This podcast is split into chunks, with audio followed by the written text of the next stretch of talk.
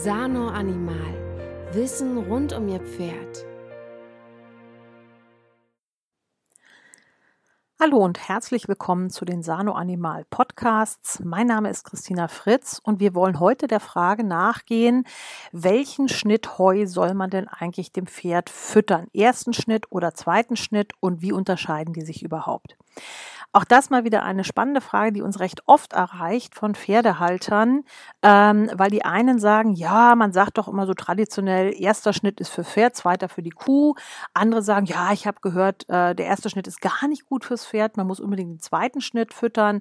Ähm, deswegen ist die Frage, was soll ich denn jetzt eigentlich füttern meinem Pferd? Was ist die gesunde Form von Pferdeheu oder gibt es da sowieso keinen Unterschied?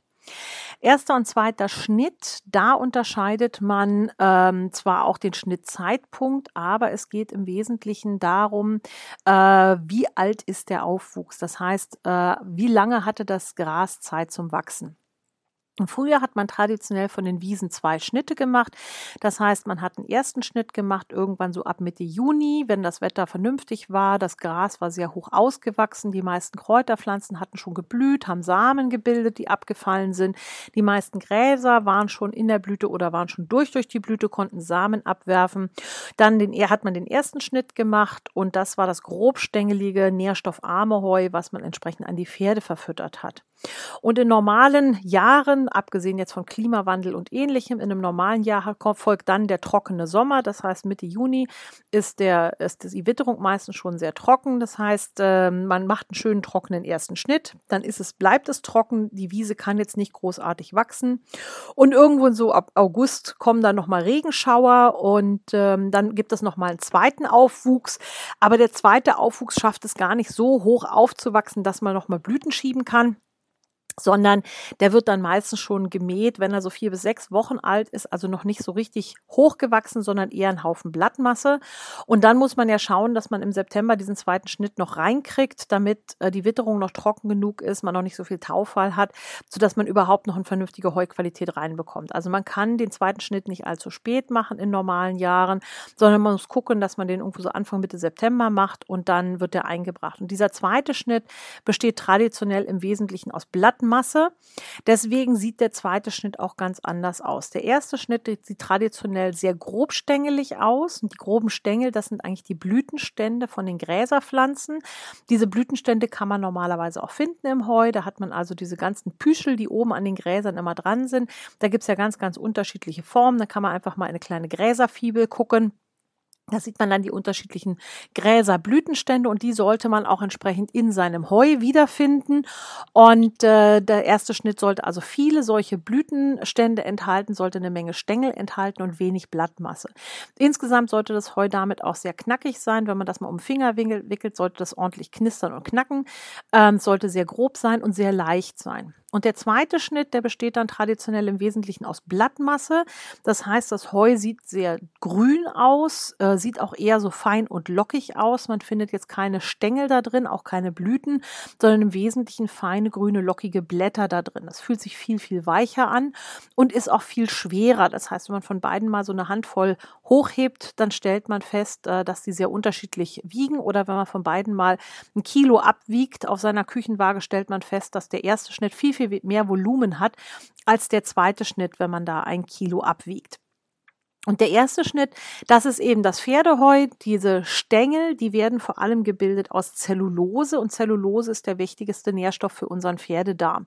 Wir müssen also immer darauf achten, dass wir genügend Zellulose reinbekommen ins Pferd. Das ist das wichtigste Präbiotikum, was wir füttern können unserem Pferd, denn von Zellulose lebt die Darmflora. Und diese Zellulose ist ein relativ sprödes, starres Ding und äh, wird immer dann von der Pflanze gebildet, wenn äh, Festigkeit gebraucht wird. Das heißt, damit also dieser lange Blütenstand hochwachsen kann und nicht beim ersten Windstoß sofort umfällt und am Boden liegt, wird ziemlich viel Zellulose eingebaut, der gibt dem Ganzen ordentlich Festigkeit. Die Blätter hingegen müssen elastisch sein und überall da, wo die Pflanze Elastizität braucht, baut sie entsprechend Pektine ein. Das heißt, der zweite Schnitt, der sehr blattreich ist, besteht im Wesentlichen aus Pektinen als Pflanzenfaser. Nun sind zwar beides Pflanzenfasern, die haben aber im Darm einen riesengroßen Unterschied in dem, wer die da hinten im Dickdarm des Pferdes verdaut. Das Wichtigste sind immer die zelluloseabbauenden Mikroorganismen im Dickdarm des Pferdes, die zellulolytische Fraktion. Die muss ich ordentlich füttern. Was ich nicht so sehr haben will, das ist die pektinabbauende Fraktion. Und da gibt es Untersuchungen, die gezeigt haben, dass Pektine in der Fütterung vor allem Protozoen zum Wachsen bringen. Protozoen sind auch Einzeller, die im Darm leben und die sind auch immer in kleinen Mengen vorhanden. In kleinen Mengen stören die auch nicht besonders. Problematisch wird es aber in dem Moment, wo die sich stark vermehren. Denn Protozoen produzieren Säuren. Und immer wenn ich viele Protozoen habe, kriege ich ein saures Darmmilieu. Und das mag unsere zelluloseabbauende Fraktion überhaupt nicht. Die zelluloseabbauenden Mikroorganismen brauchen unbedingt ein neutrales pH-Milieu dort hinten im Dickdarm. In dem Moment, wo es säuer, sauer wird, sterben die mir ab und dann bekommt das Pferd hinten Verdauungsprobleme, bekommt also nicht mehr genügend Energie aus dem Heu zur Verfügung gestellt. Es fehlen gewisse Nährstoffe, der ganze Stoffwechsel entgleist und es läuft äh, fürchterlich schief. Deswegen muss man immer achten, dass der Dickdarm-pH schön neutral bleibt und das kriege ich im Wesentlichen hin, wenn ich ganz viel Zellulose reinfüttere ins Pferd. Das fliegt mir um die Ohren in dem Moment, wo ich viel Pektine reinfütter, denn die Pektine bringen jetzt unsere Protozoen mächtig zum Wachsen und je mehr die sich vermehren können, umso mehr Säuren produzieren sie und der pH-Wert verschiebt sich immer weiter in den sauren Bereich und mir stirbt immer mehr eigentlich natürliche Darmflora ab. Also meine Zellulose abbauende Fraktion stirbt immer weiter ab, weil die mit den Säuren überhaupt nicht klarkommen und das gibt mir dann Probleme. Deswegen muss man immer darauf achten, dass nicht zu viel Pektin in der Fütterung drin ist. Ein bisschen ist immer drin, weil auch bei einem ersten Schnitt haben wir natürlich auch noch Blätter mit dabei ähm, und die füttern halt so ein bisschen unsere Protozoen, aber nie so im Übermaß, dass die sich wie verrückt vermehren können. Das ist einfach eine Frage der Menge Mengenverhältnisse. Füttere ich also so einen ersten schön stängeligen Schnitt mit viel Zellulose drin, der schön knackig und knusprig ist, viele Stängel hat, dann füttere ich meine Zelluloseabbauende Fraktion und dem Darm geht's gut. Füttere ich einen zweiten Schnitt dann fütter ich die falschen Mikroorganismen, der Darm wird sauer, das Ganze entgleist mir in eine völlig falsche Richtung und das Pferd kriegt nicht mehr genügend Nährstoffe aus seinem Futter, obwohl dieser zweite Schnitt teilweise viel nährstoffreicher ist. Wenn man sich die Analysedaten anguckt, sollte man meinen, dass da ja viel mehr drin steckt, viel mehr Eiweiß und und und drin steckt. Aber dadurch, dass der Darm entgleist und die äh, Mikroorganismen im Darm die Energie aus Zellulose nicht mehr effizient verwerten können, fehlt dem Pferd halt ganz, ganz viel an Energie.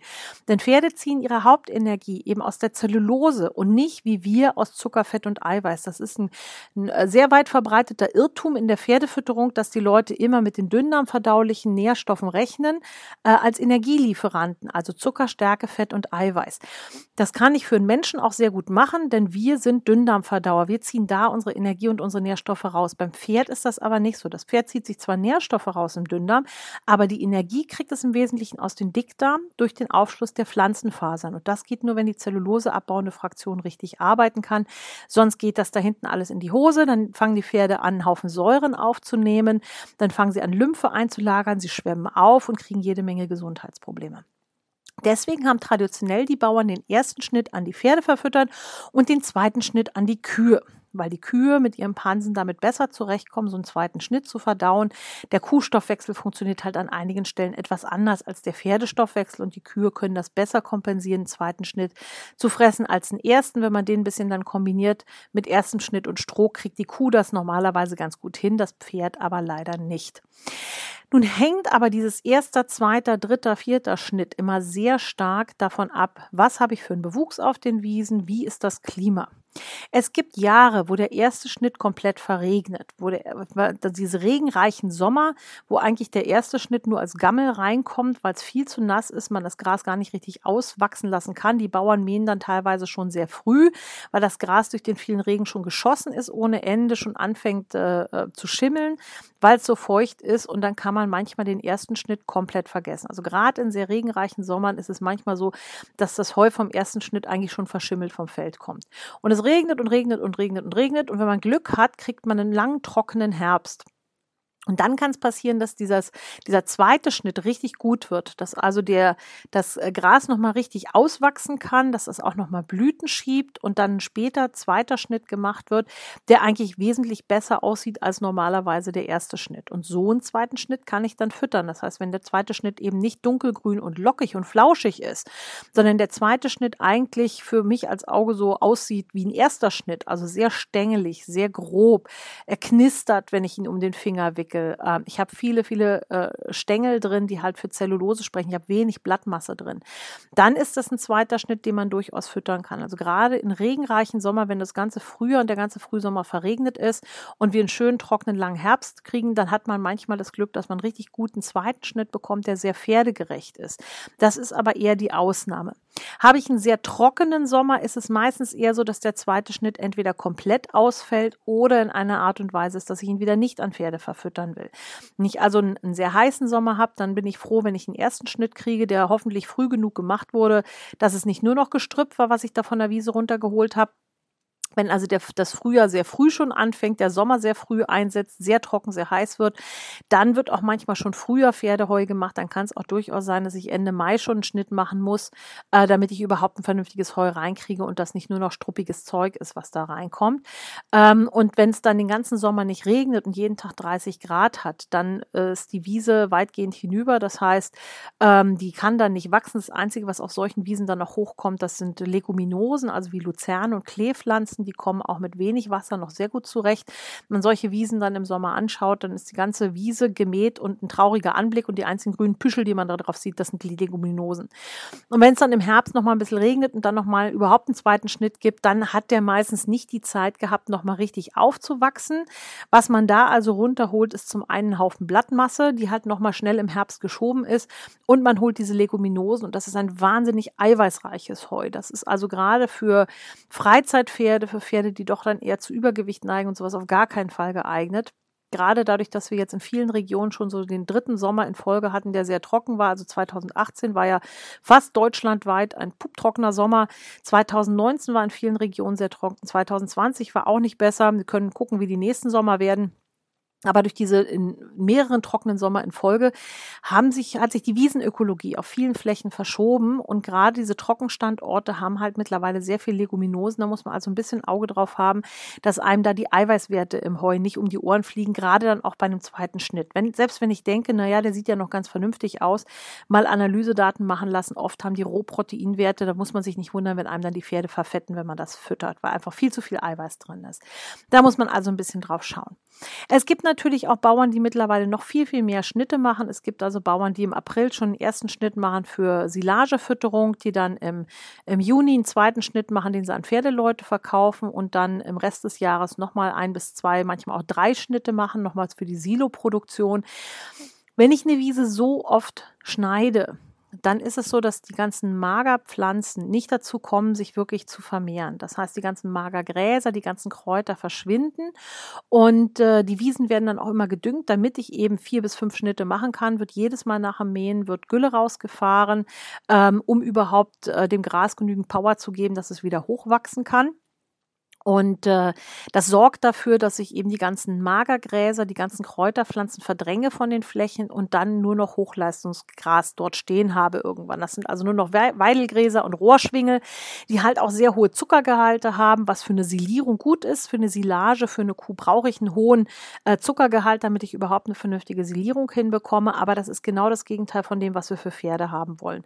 Und deswegen muss man sich auch ein bisschen angucken, wie werden denn diese Pferdewiesen bewirtschaftet, wenn da mehr als zwei Schnitte pro Jahr gemacht werden, kann ich davon ausgehen, dass ich dort eine, einen Bestand habe auf der Wiese an Pflanzen, die ich eigentlich gar nicht an Pferde verfüttern will. Da macht man dann Analysen von solchen Heuproben. Das Heu sieht zwar gut aus, das sieht schön ausgewachsen aus. Ich finde Gräserblüten da drin. Ähm, das ist schön knusprig und dann schicke ich es mal zur Analyse ein und dann stelle ich fest, hoppla, ich habe da 12, 13, 14 Prozent Zuckergehalt drin und das haut jedem Freizeitpferd die Sicherung raus. Wir wollen für Freizeitpferde normalerweise unter 10 Prozent Zuckergehalt haben. Für stoffwechselkranke Pferde, also Thema Übergewicht, Thema Hufreherisiko, wollen wir eher unter 6 Prozent Zuckergehalt haben und das bekomme ich nicht mit Wiesen hin, die ich mehr als zweimal im Jahr mähe. Also je extensiver bewirtschaftet, umso besser. Und dann haben wir noch die Sonderform, nämlich Wiesen, die nur einmal im Jahr gemäht werden. Es gibt Wiesen, die in Naturschutzprojekten drin sind und tatsächlich nur einmal im Jahr gemäht werden und dann meistens sehr spät, irgendwann so August, September rum werden die dann gemäht. Ähm, damit eben alle Kräuterpflanzen auch die Zeit hatten, Blüten zu bilden und auszusamen, damit es eben sehr kräuterreiche Flächen bleiben. Ist natürlich immer schön, je mehr Pflanzen drin sind in unserem Heu, desto besser. Man muss bei so sehr spät gemähtem Heu aber aufpassen aus zwei Gründen. Zum einen habe ich bei diesen Ökostandorten sehr oft Giftpflanzen drin, gerade so Pflanzen wie Jakob Kreuzkraut oder Graukresse, die ja auch im Heu giftig sind oder auch Herbstzeitlose. Das sind alles Pflanzen, die sind auch im Heu noch giftig und die finde ich eben vor allem allem auf diesen sehr extensiv bewirtschafteten Ökostandorten.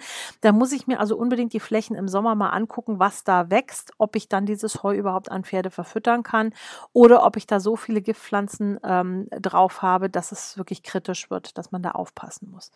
Ähm, zum anderen ist es so, wenn ich so sehr, sehr spät mähe, dass viele Gräser schon abgestorben sind. Und das ist bei Pflanzen so, solange die Pflanzen äh, lebendig sind, wehren die sich gegen Infektionen. Also auch Pflanzen können natürlich befallen werden von Mikroorganismen wie Pilzen, Schimmel zum Beispiel oder verschiedenen Bakterien. Und alle Pflanzen haben Mechanismen entwickelt, sich gegen solche ähm, Kontaminationen, gegen solche Infekte zu wehren. Solange die Pflanze lebt, tut sie das auch. In dem Moment, wo aber die Gräserpflanze ihre Blüte gebildet hat, ihre Samen Samen gebildet hat, die Samen fallen runter zu Boden, hat die Pflanze eigentlich für diesen Jahr ihren Job getan. Und wir sehen immer nur den oberirdischen Teil und glauben, das ist die Pflanze, aber die eigentliche Pflanze besteht aus dem Wurzelwerk. Das heißt, wenn die ihre Samen gebildet hat und die sind runtergefallen, dann stirbt der oberirdische Teil der Pflanze ab und die Pflanze selber zieht sich zurück in den Wurzelstock. In dem Moment, wo der oberirdische Teil abstirbt, wehrt er sich nicht mehr gegen Infekte. Das sorgt dafür, dass wir oft auf solchen Wiesen irgendwann dann im, im August, September, wenn man drüber läuft, dann sieht man, dass die Gräser schon von Schimmel befallen sind. Da muss man sich einfach mal hinhocken, mal genau genau gucken, die Blätter mal untersuchen, dann stellt man fest, dass die Blätter schon ganz graue Flecken haben. Und diese grauen Flecken, das ist dann oft ein Schimmelbefall, der dann diese absterbende Pflanze befällt. Heißt also, wenn ich Heu von solchen Flächen bekomme, kann das sein, dass ich schon einen erheblichen Schimmelbefall in dem Gras drin habe. Deswegen ist Heu von solchen Ökoflächen immer ein bisschen ein zweischneidiges Schwert. Auf der einen Seite ist es toll, weil es ein sehr, sehr später Schnitt ist, damit sehr pferdegerecht. Natürlich auch die Bewirtschaftung von solchen Ökowiesen eine tolle Sache ist, damit man also möglichst viele Arten erhält. Aber ich muss immer aufpassen, was für Pflanzen wachsen da. Wie ist das mit den Giftpflanzen, die im Heu giftig bleiben? Also vor allem Jakobkreuzkraut, ähm, herbstzeitlose Graukresse muss man einen genauen Blick drauf haben. Und ich muss natürlich auch einen genauen Blick haben auf die Hygienequalität, gerade wenn die Sommer so ein bisschen regnerisch sind.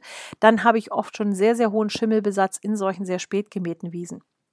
Und da muss man, muss man auch schauen. Habe ich einen sehr trockenen Sommer, ist das meistens okay, weil der Schimmel ja Feuchtigkeit braucht, um wachsen zu können. Habe ich aber einen recht regenreichen Sommer, dann habe ich da oft schon massiv Schimmel drin und dann muss ich mich nicht wundern, wenn es dann Atemwegsprobleme und, und, und gibt aufgrund des Schimmels, der schon im Heu drin war bei der Ernte, also schon in den Pflanzen drin war beim Schnitt.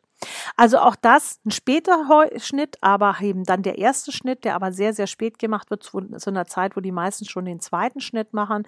Und äh, wenn man das in guter Qualität bekommt, eine super tolle Sache für Pferde. Ansonsten achtet darauf, dass ihr normalerweise ersten Schnitt einkauft für eure Pferde, sofern es ein später erster Schnitt ist. Ähm, wenn der erste Schnitt ausgefallen ist, guckt euch den zweiten Schnitt an. Kann man den vernünftig nehmen? Kann man den an Pferde verfüttern? Und guckt euch auch das Heumanagement der Flächen insgesamt an. Wie viele Schnitte werden da pro Jahr gemacht? Äh, wie wird gedüngt? Wenn sehr, sehr viel gedüngt wird und sehr viel geschnitten wird, dann ist das nicht unbedingt für Pferde geeignet. Das ist dann zu nährstoffreich. Was wir eigentlich wollen, sind Wiesen, die nur ein bis zweimal im Jahr gemäht werden, mehr nicht und ansonsten relativ extensiv bewirtschaftet werden. Und davon kriege ich dann auch ein gutes Pferdeheu. Also erster Schnitt für die Pferde, zweiter Schnitt für die Kuh. Das gilt heute immer noch so, äh, von wenigen Ausnahmen abgesehen. Wichtiger Punkt noch, was mache ich denn jetzt, wenn ich im Wesentlichen ersten Schnitt gekauft habe, aber ich habe ein paar Ballen zweiten Schnitt dazu äh, bekommen, dann mischt diesen zweiten Schnitt nach und nach unter den ersten Schnitt drunter. Also macht den ersten Schnitt in die Raufen rein, nehmt jedes Mal einen Arm voll vom zweiten Schnitt, mischt den noch mit drunter, dann könnt ihr das nach und nach über den Winter mit wegverfüttern, aber füttert nicht rein einen zweiten Schnitt, das äh, bringt euch den Darm durcheinander. Ja, damit haben wir, glaube ich, alle Themen hier rund um erster Schnitt, zweiter Schnitt abgedeckt. Ich hoffe, es hat euch gefallen. Wir freuen uns natürlich immer, wenn ihr die Podcasts auch weiterempfehlt an andere Pferdeleute, die vielleicht dieselbe Frage haben. Und wenn ihr uns gerne auch einen Daumen hoch gebt und uns auch gerne bei Facebook weiterempfehlt an Freunde. Und schaut mal auf unserer Webseite nach www.sanoanimal.de. Da findet ihr noch jede Menge Informationen auch zu anderen Themen. Wir haben auch einige Podcasts zum Thema Heu mittlerweile. Auch da könnt ihr mal reinschauen. Da gibt es noch eine ganze Menge mehr mehr wissen, was wir für euch zur Verfügung gestellt haben.